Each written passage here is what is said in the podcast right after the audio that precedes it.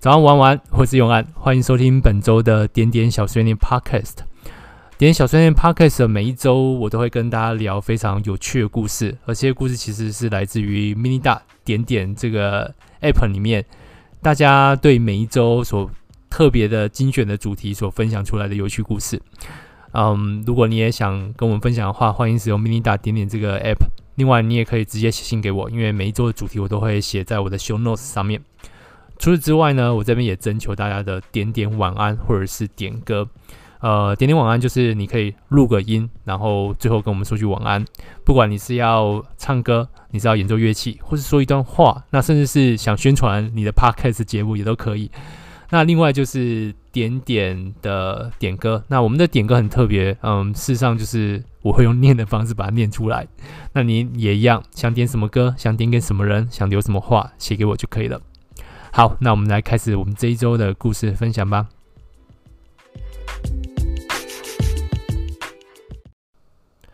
好，那又来本周的分享故事的时间。嗯，在分享故事之前，我先 嗯稍微说明一下，就是其实最近我们发现 Mini 大点点这个 app 对于新的 user、新的使用者在登录的时候，好像都会出现一点问题。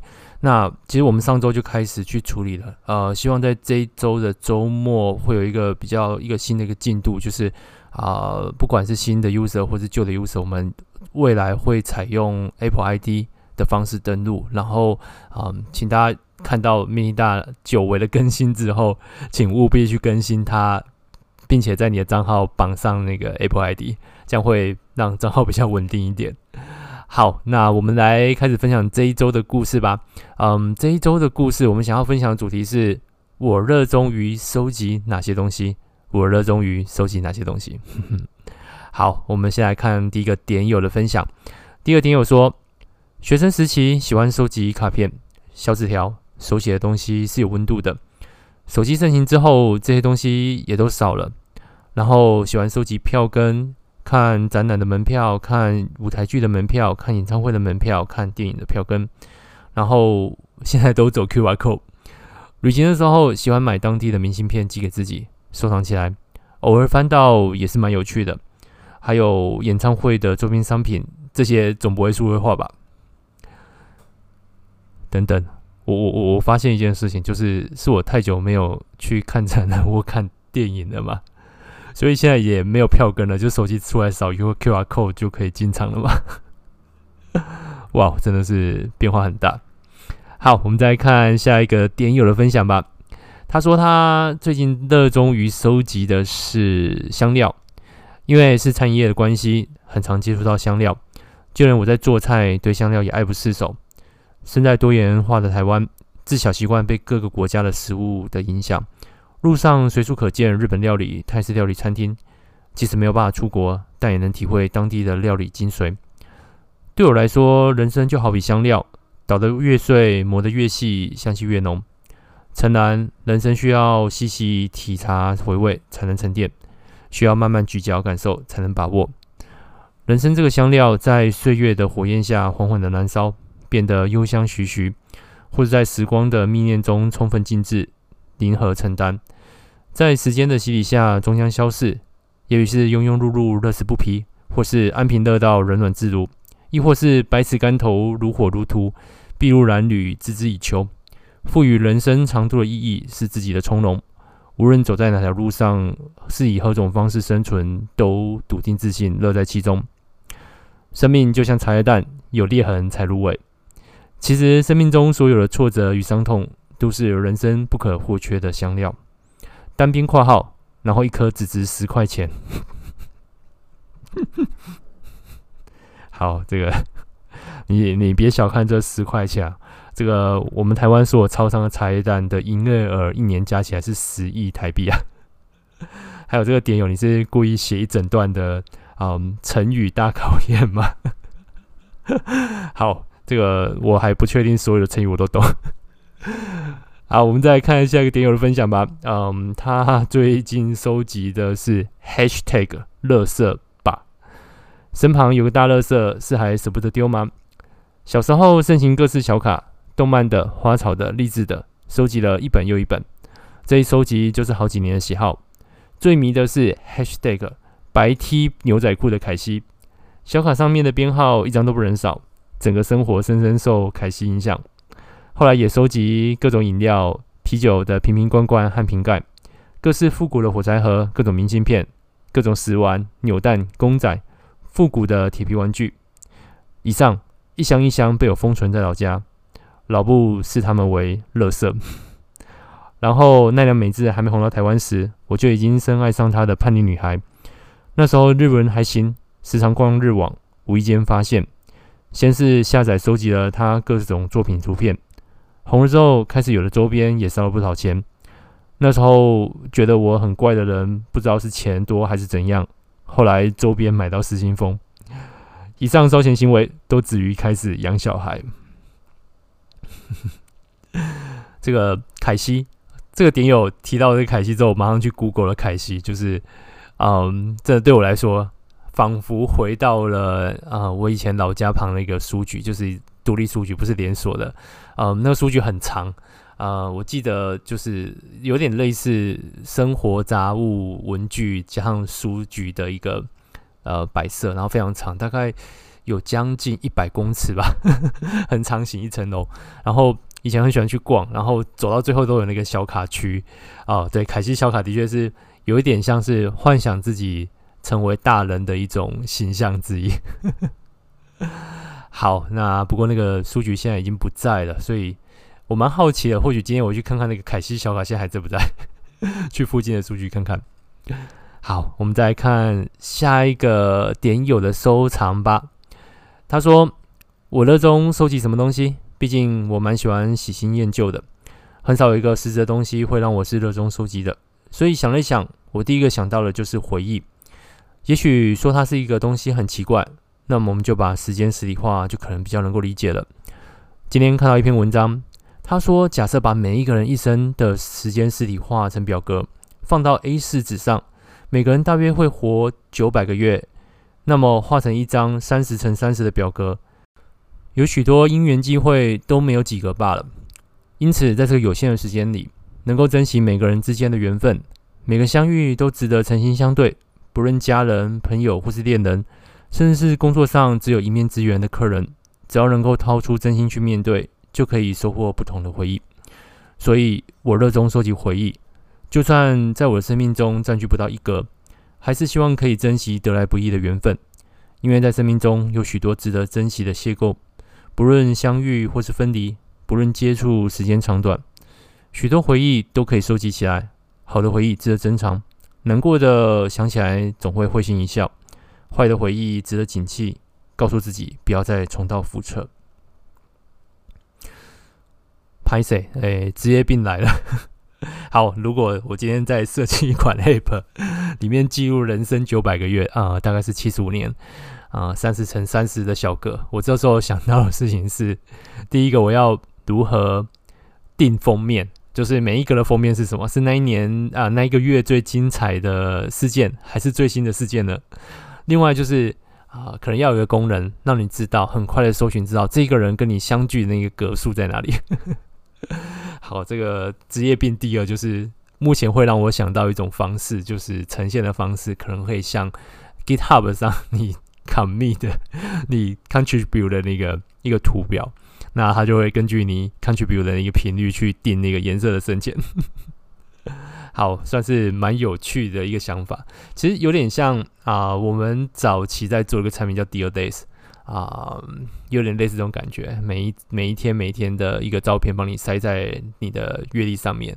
嗯、不过它现在有点问题，有点可惜，就是好像新版本的 iOS 是没有办法再用它了。啊、有闲有空的话，再想想吧。好，我们再看下一个点友的分享吧。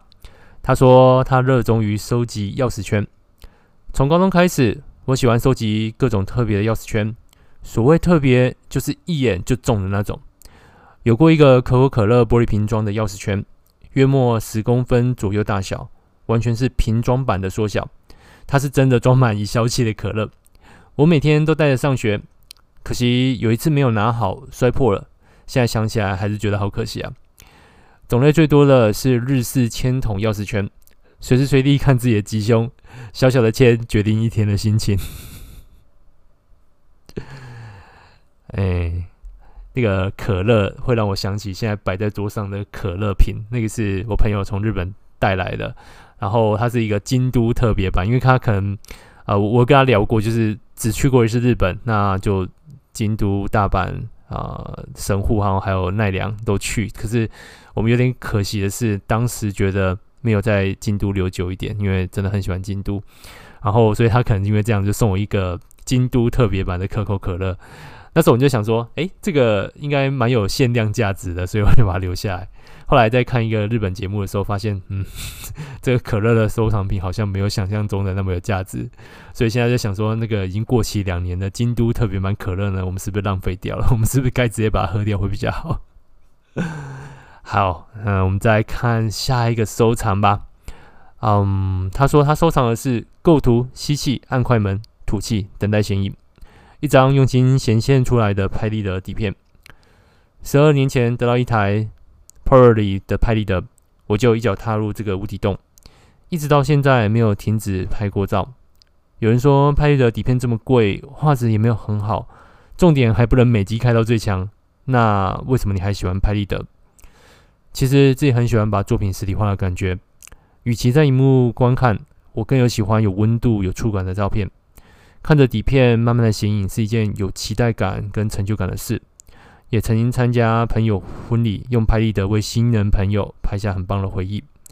现在有好几本拍立得的底片相簿，不只是相片，更是许多纪念与回忆。也许哪天老了、失智了，还能从这些照片里找到过去那些回忆。嗯，虽然数位照片就是方便，挺方便，可是不知道我们的听众有没有看过实体的照片 啊？我猜跟我大概差二十岁左右的，可能从头到尾，可能可能在就是父母辈的那一辈，可能或许有看过，但是可能从小就是以数位照片开始开始成长长大的。其实，其实实体照片有一个很有趣的点，就是它会随着时间镀上一层，就是不同的颜色。就是因为毕竟它是实体，然后呃，时间久了，它的上面的颜料有些会产生一些变化，所以呃，新的照片跟旧的照片有时候看起来就有点不太一样。对，所以嗯、呃，我们嗯、洗照片这件事情，最近因为啊、呃，跑步的时候其实会就是戴着口罩。假装高原训练，去外面还是稍微动一下的时候，会经过一间照片的冲洗照，就照片馆、相片馆。呃，它上面就说谢谢大家的支持，就是这几十年来的支持。然后他们决定关了。嗯，当下其实是有一点觉得不舍，但是其实我想这个店家也是趁这个机会做下决定吧。毕竟这个时间点真的很少人去洗照片了。然后。我也不确定是因为这次疫情的关系，还是原本就有计划了啊、呃。这会让我想起，就是或许哪一天我会挑挑几张照片，然后去把它洗出来啊、算是蛮特别不同的感受。好的，我们再看下一个点友的分享吧。嗯，他说他现在收集的是口罩。疫情开始后，跟同事每天都在找哪里有厉害的口罩，毕竟每天都要戴。就要想象与众不同，换换样子。不过最近消停了一些，可能已经麻痹了。但防疫仍能有责，口罩戴好，保持安全社交距离，不要群聚。好，那个 CDC 会感谢你再次的宣传。呃，说到口罩，我我我上次发现一件非常可爱的事情，就是在这个五月中，我们进入全国三级之前，我。刚好有机会，而且在母亲节之前，就是前一周，应该是劳工节那时候，呃，劳动节那一周，我就有机会回高雄家。我我觉得最可爱的一个举动就是我妈，呃，我要回去的时候，她说：“你有没有戴口罩？”我说：“当然有啊，口罩一堆，身上也带了好几包，就是呃，跟就是呃健保署订购的那种。”然后她就说：“你那个不好看啊，来来来看我的。”她就把那个。呃，他的就是收藏柜打开，然后里面就各式各样不同的花色，然后我就说，哎、这些东西你要确定有医疗级的，或是带心酸的。我妈就非常的就是专家的口吻跟我说，我都有确认过，这些都是医疗级的。嗯，然后我就说好吧，那那要不然你选一个喜欢给我。就我妈就很小气的说不要，你要给你带就给带那种普通蓝色就好了。这些不同的颜色是我辛苦收集得到的。嗯，蛮蛮有趣的，就是哦，虽然我妈年纪也大了，但是还是有这种嗯收集的这种，算是比较感觉起来就像比较童趣、比较幼稚的一面。我第一次看到我妈收集东西，竟然是收集口罩，这让我觉得很特别。好，再看下一个点友的分享吧。他说：“真的没有什么收集癖，但我钱包里放了好久好久的外币。”那是我花了两天时间换的，请问要换什么币别？我要换所有的外币，每一张都要填吗？所有是什么意思？就是你们这边所有的外币全部都换一张，然后最小面额。银行看着后面大排长龙的人群，你这个有什么用途吗？没有，单纯收集。那分两次好不好？一次换完要花很多时间，后面还有很多人在等。好。于是我把台湾银行可以换得的外币，通通换了一张，放在我的皮夹。我要赚全世界的钱。好，这个，嗯，不知道你有没有换到辛巴威的纸钞吗？嗯，可以让你一秒就身家上亿。哦，不对，不对，是身家上兆。大概在二零零八年的时候，它是通货膨胀，然后啊、呃，反正就是一团乱。嗯，最后那一年的年底左右，啊、有一张一百兆的辛巴威币的纸钞，它可以买三颗鸡蛋。好，如果你有换到，可以跟大家分享一下。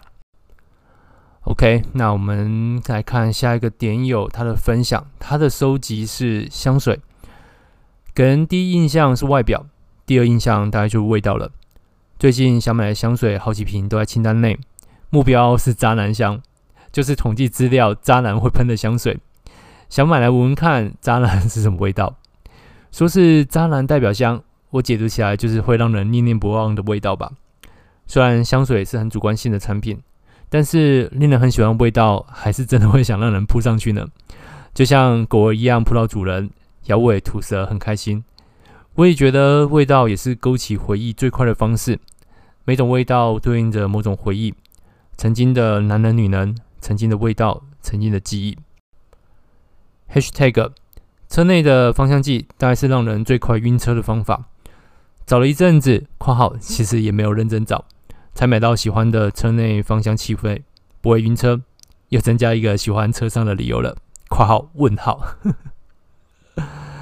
好，嗯。我我原本对于香水是蛮负面印象的，因为可能早期这个香水选择不多，然后对我来说，闻到的香水都对小小朋友来讲都是太过浓郁，都很很讨厌这些味道。嗯，我我记得有转变，应该是有一次我在哦、工作第一份工作，反正新人嘛，总是会有一些觉得跟自己理想差距很大的地方。有一天我不知道为什么，哦，应该是我一天就是去当时。公司楼下有家乐福，里面有一小区，啊、嗯，有一区那个啊书卖书的地方。它它其实很特别，虽然是家乐福，你就想象是平平非常平凡的大卖场，而且那个家乐福也很久了，所以啊、嗯、非常非常旧。但是有一区很特别，它就是新规划出来卖书的区域，嗯，有重新装潢过，所以有一那么一点点像成品的感觉。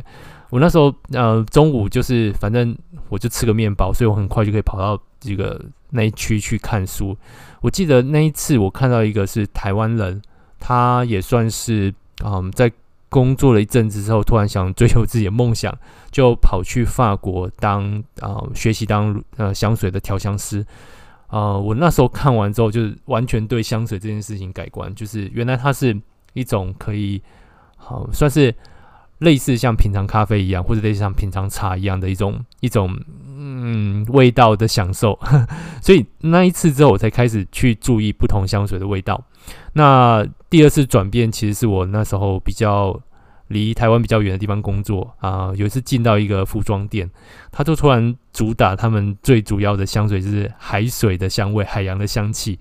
那时候就突然觉得很舒压。或许是因为那时候真的是太少接近海洋了。可是虽然说那个海洋的香气我是蛮喜欢的，可是我觉得还是有点冲突。原因是因为啊、对我来说，海的香气应该是带一点咸度，以及就是三至一百的烤大鱿鱼。所以啊、到底那个海洋香气是怎么定义的？到目前我为止，我自己还是一个谜。啊、不过嗯，就算是有点夏天，有点轻松的感觉吧。好。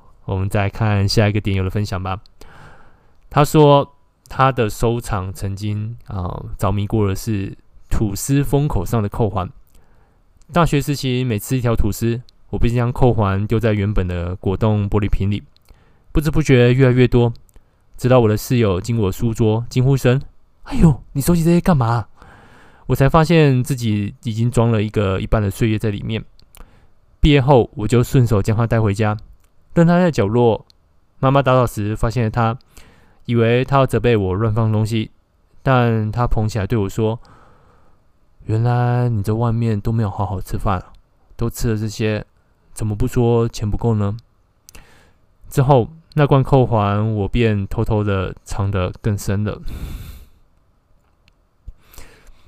不知道这个扣环还在不在呢？嗯，对，或许。嗯，从妈妈的角度看起来是有点心酸，可是，好，每一个扣环可能都代表你这一段青春的一段过去吧。哎、我我好奇了，我好奇一件事情啊、既然是学生时期收集的扣环，那个扣环是呃几乎都一样吗？还是说因为就是你刚好有收集的扣环，所以你会刻意去不同的面包店买不同的吐司，然后它的扣环可能就会有点不太一样？好，有机会再跟我们分享。下一个点友的分享是：热衷收集的东西，好像本来有的，自己似乎曾有那些习惯。刚入社会时做的是包装设计，常在路上随手看到喜欢的漂亮的包装就拿回家收着，多半是纸盒，因为要保存起来，所以会摊开割平，想看的时候才会折起来。有很多平面设计，例如好看的编排或是传单都会留下来。最常收集的当然是杂志类。因为这些东西一买就没完没了，最后也实在太多了。本来舍不得丢的东西，也不得已丢了。我的收集品都是这样。虽然前期当时没有念我，但我觉得自己其实再也不会用到，所以后来全丢了，留下的都是小小的东西。这之中，我特别喜欢的是聂友真的设计品。他为 Seven Eleven 设计的东西，我几乎都会去拿一组。这种不用钱又漂亮的东西，深得我心了。括号哪来的大妈？他为郭元义设计的礼盒真的是美到无以复加，可是我觉得买回来放着装东西又太多此一举，所以最后也没有出手。现在看到喜欢的编排还是会想留着，但大概仅限于书籍了。排得很美的书真的是艺术品啊！说是这么说，但因为喜欢红色太久了，久而久之也喜欢红色的东西。括号莫名其妙，才刚说不要收集奇怪的东西，就把红色的品客包装膜贴在墙上留存了。好，那个问一个跟设计比较没关的东西啊，既然嗯你会去买红色的品客，你有没有觉得它现在味道已经完全跟以前味道完全不一样呢？呃，因为现在呃台湾以前的品客红色就是所有的品客是从美国进口的啊，反正就是大公司嘛 P N G，然后就是全球策略现在全部改成啊马来西亚制。嗯，在改的过程中呢，他又说为了符合现代的饮食趋势呢，又改了配方，所以现在那个马来西亚制的品客跟以前的品客完全是两回事。对我来说，就是它是不同的东西。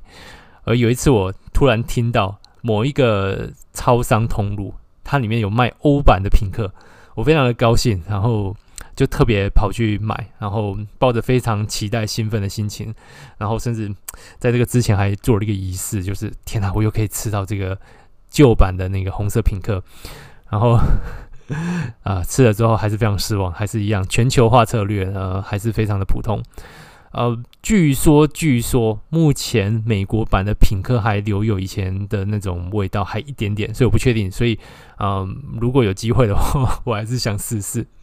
要不然我上一次吃到这个旧版品客味道，应该是在遥远的一个地方啊、呃，很常去一个机器品店。然后当时买到是欧版制的，应该是奥地利制的品客 啊，这个是蛮怀念的。好，那我们再看下一个点友的分享吧。他说：“透过镜头收集括号捕捉有关于你美丽的瞬间括号画面。” Vivvid Florid Eyes Song，这是一首歌曲，同时也是近期一部同名的日本原创电视动画，讲述着 AI 机器人 Vivvid 带着用歌声让大家幸福的使命，开始想着如何用心唱歌，但是。什么是心？Fluoride 银石主要用途制作相机镜头所用的材料之一。好，这个嗯，算是个人的偏好，所以要特别把这篇念出来。因为啊、呃，在二零二一年的春季的动画里面，我最喜欢的也是这一部，嗯，蛮蛮有意思的。然后他其实刚刚主要提到一件事情。呃，主角这个 AI 机器人，其实在想就是用心唱歌。所谓的用心是什么意思？那在这个最后，呃，最后，呃，最后在主角在想这件事情的时候，以一个 AI 的角度，他最后把用心这件事情推到回忆。一旦有了回忆，你才有心。大家觉得如何？嗯，除了这个很有趣的一个话题，这这部动画在。嗯，整个戏剧的编排上跟整个画面动作上都非常流畅。如果呃要挑一部动画的话，其实啊我非常推荐这一部，大家可以去看看。OK，我们再看下一个点友的收集吧。他说曾经热衷收集火柴盒，每到茶馆、咖啡厅、餐厅、饭店都会带走火柴盒。朋友们知道我喜欢收集，也会帮我带。重复拿到同一个店家的火柴盒几率也蛮高的。后来打火机普遍之后。印有美丽图案的火柴盒也渐渐式微，而很多店家也不复存在。并非每个火柴盒都有故事，但我仍记得那些火柴盒上的地方，我们的故事。有些故事也像这些火柴盒一样，珍藏尘封了。火柴盒这件事情让我想到，不管我在哪一个阶段的学校，就是啊、呃，小学也好，呃，国中也好，高中也好。大学我没进实验室，呃，至少在这个三个阶段里面，我进实验室，呃，那时候要呃点酒精灯的时候，那个火柴盒上面总是印着一只啊、呃，很 就是现在的 emoji，打猴子会出现那个 猴子的标签的猴子，我蛮好奇啊，就问这位点友，是不是这个猴子牌的这个火柴盒是某某名牌火柴盒呢？嗯、这位点友跟我说是。所以不知道大家有没有印象中，就是进实验室总是会看到那个很有趣的猴子火柴盒呢？好，那我们再看下一个点友的分享吧。他说他的收集是念旧，代表着每一段感情会留下某可以纪念这段回忆的一个东西，也许是一张照片、一段记忆，是具体也是抽象。超人。与某前任的共同兴趣，就是在那远古时候，固定星期六晚上会固定在电视机前面追的影集《新超人》。影集当然好看，也是在当时纯纯的爱中，也很难得的共同兴趣与回忆。我们会买周边的小卡、VCD、明信片，贴满学校与家中的书桌。这也让我对超人的周边商品，除了红内裤，有了不可抗拒的剁手诱惑。两张没有死角的电影票。某个盛夏的暑假，追求等待约莫两年一见钟情的对象，终于答应电影的约会。在通讯没有这么方便，习惯就是约在某个时间、某个地方汇合那个年代，与他约在电影开演的半个小时前，直接在电影院门口碰面。对于这个梦寐以求的约会，当然是满心的期待。提早到了赴约地点，很遗憾的，在那充满情侣的是非之地。我足足等了四个小时，从期待到失望，心情从高渐渐跌入万丈深渊。要知道，在他心里咒骂干譙情侣好几个小时，也是件劳心伤神的事。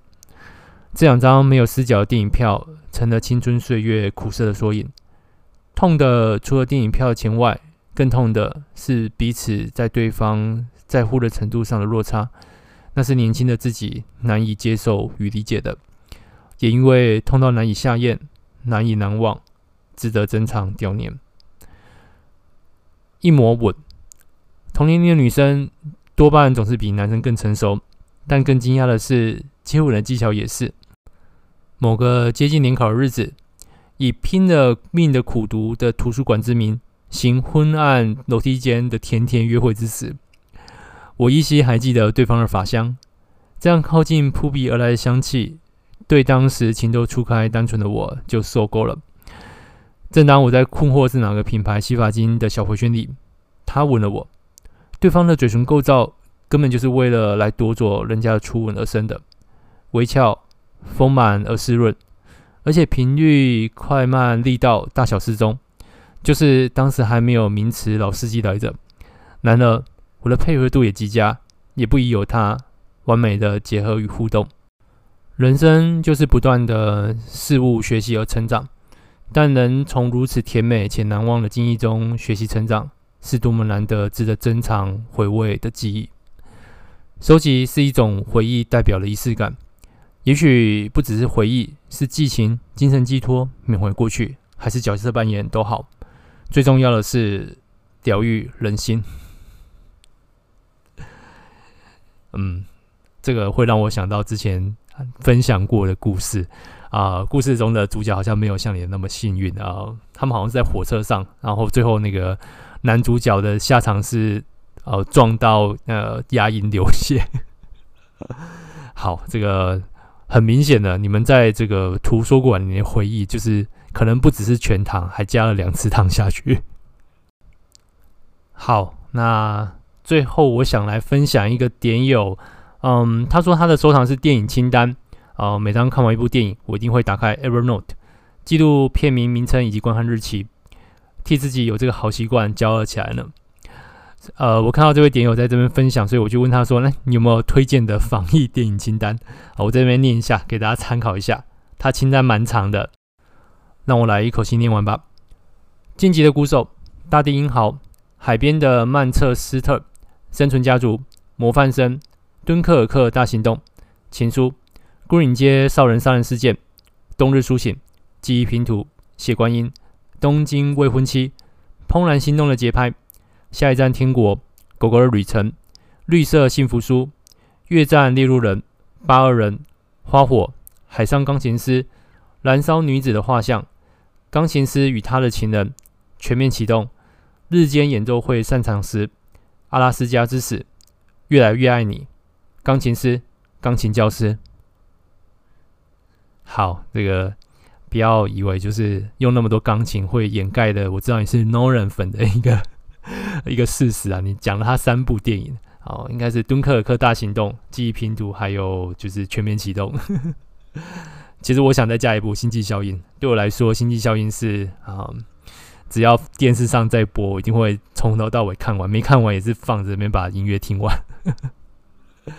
好，今天的分享就到这边。嗯，今天有点赶，因为有点事情啊。因为刚好下一周也是我们点点小碎念 Podcast 的一周年记录。那会有一些特别的事情发生吗？我不确定。但是啊，我们下周记得要回来收听。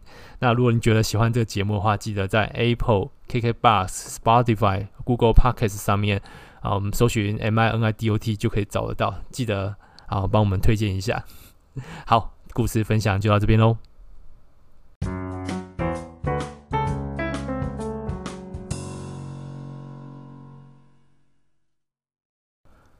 在开始分享今天的点歌之前呢，这边再嗯宣传一下，就是 mini 大点点这个目前登录好像有点问题，那好像是大部分的 new user 新使用者在手机输入的时候会发生点状况，嗯，在这边请大家。稍安勿躁，呃，我们上周已经开始处理了。那希望这周末有机会，我们会有一个新的版本，或是甚至是让大家测试啊。我们之后可以大家用 Apple ID 的登录方式，这样子就不比较不会有问题了。所以等到这个版本呃 release 之后，记得大家去绑一下 Apple ID。好，然后接下来就是本周的点歌。好，本周的点歌呢是卢广仲的《英雄》。点歌人呢是四郎，他要点给真平。他说：“看不见的恶魔党似乎更难缠，我们坚持下去吧。”好，我们来听一下卢广仲的《英雄》。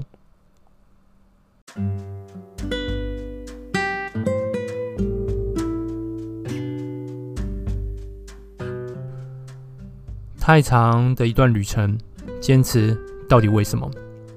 望着一片大海，还是像个孩子，浪花冲垮了勇敢。每天背着沉重的过往，即便日出，还是会怀疑方向。如果你在我身旁，就是我的心脏，驱动我走向远方。忘记了怎么开始，忘记了为何坚持，忘记那片大海拥抱过的温暖。一个人只能勇敢。每天背着沉重的过往，即便日出，还是会怀疑方向。如果你在我身旁，就是我的心脏，驱动我走向远方。就算背着沉重的过往，就算日出，还是会怀疑方向。只要你在我身旁，就是我的心脏，给我勇气去远方，再和你一起飞翔。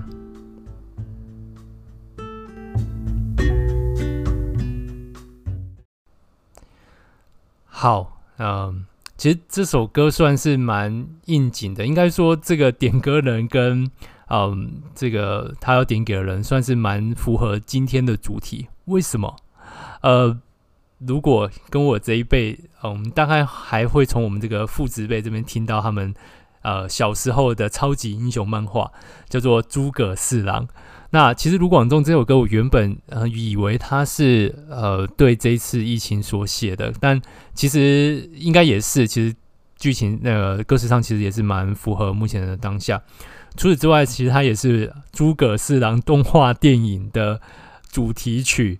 嗯，这个让我有一点惊讶，就是诸葛四郎这样的一个主题竟然又被拿回来了。那我说为什么会符合今天的主题？事实上，它是我爸可能到目前为止唯一的收藏吧。我家小时候是开漫画出租店，那当然这种比较大型的呃漫画的作品，就是像小叮当，那时候叫小叮当，嗯，像怪医请博士 这类这种、呃、日本的漫画，其实就是一定会进。然后当然还有像金庸小说，可是对我来说比较特别的一套是它，嗯。我们店收了之后搬到新家，嗯，他会把一些比较经典的漫画就放在书柜上，可是唯有一部它是放在保险柜里面的，那就是《诸葛四郎》。嗯，那时候要看还要经过他的同意，把那个保险柜打开，然后他去看。所以，所以我我印象真的非常深刻，就是对他来说，《诸葛四郎》呃算是他小时候的超级英雄。那这部漫画真的也蛮特别。如果有机会，我不确定现在能不能找到。数位化的呃电子的电子书可以看，呃，我个人是蛮喜欢的，就是很特别的一种氛围。因为作者虽然是台湾人，可是他有经历过去日本求学，所以他的整个漫画的结构上真的是受到蛮多日本漫画的一个影响。可是他画的又是一个呃诸葛四郎，像是日本人的名字，可是他讲的。啊、呃，整个背景却又是有一点带中国风，蛮特别的一部漫画。所以，嗯，其实我我我当时啊、查到这件事情，真的有点觉得这个点歌的人啊、是不是也是知道这件消息很兴奋的？好，那就谢谢大家今天的收听。我们今天啊、的分享，今天的点点小学 Podcast 就到这边。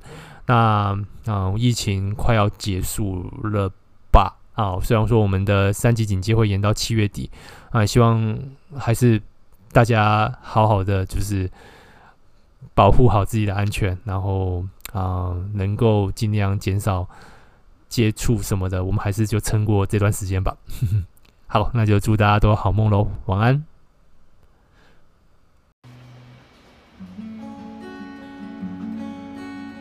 关上新闻，整天在重复。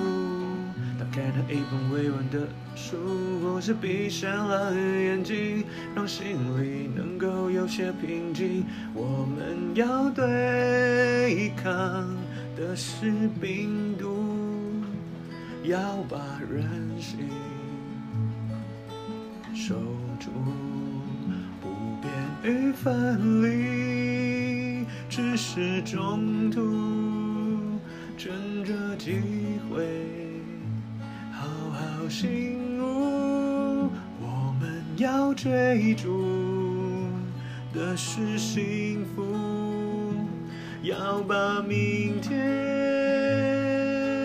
保护，口水跟口水都要清楚，等待结束，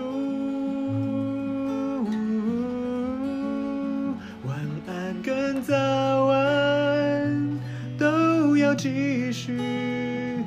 Talk with you。